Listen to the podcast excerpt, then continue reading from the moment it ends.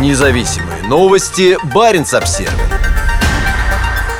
К мемориалу пришли с обысками. Правозащитную организацию, лауреата Нобелевской премии мира, обвиняют в экстремизме и реабилитации нацизма. Во вторник утром сотрудники управления полиции по борьбе с экстремизмом пришли с обысками к как минимум семи членам руководства мемориала, в том числе к председателю управления Олегу Орлову, его заместителю Никите Петрову и управляющему директору Яну Рачинскому, говорится в сообщении организации. После обысков правозащитников доставили в полицию для допросов. Их обвиняют в так называемой реабилитации нацизма. По мнению прокуратуры, мемориал включил в составляемые им списки жертв сталинского большого террора имена трех человек, которые якобы либо сотрудничали с нацистами во время Второй мировой войны, либо совершили измену родине. В мемориале обвинения отвергают. Новые репрессии в отношении мемориала случились всего через несколько месяцев после того, как организация была удостоена Нобелевской премии мира. В декабре 2022 года Ян Рачинский получал награду в норвежском Осло вместе с Алексеем Беляцким из Беларуси и Александрой Матвейчук из Украинского центра гражданских свобод. Мемориал был создан Андреем Сахаровым в конце 1980-х годов и с тех пор является одним из краеугольных камней гражданского общества в Восточной Европе. Правозащитная организация сыграла крайне важную роль в раскрытии информации об ужасах и репрессиях, которые творили Сталин и КГБ. Хотя в декабре 2021 года мемориал был принудительно ликвидирован по иску Генеральной прокуратуры, организации удалось частично продолжить свою деятельность. Иск с требованием ликвидировать мемориал за нарушение закона о так называемых иностранных агентах был подан Генпрокуратурой в начале ноября 2021 года. При этом, по словам мемориала и его юристов, истинные причины претензий к организации были совсем другими. Это было четко подтверждено Генпрокуратурой в ходе заседания. Как сообщает мемориал, в своем выступлении прокурор Александр Жафяров сказал, что мемориал создает лживый образ СССР как террористического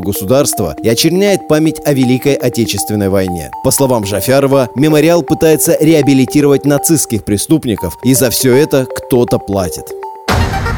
Независимые новости. Барин обсервис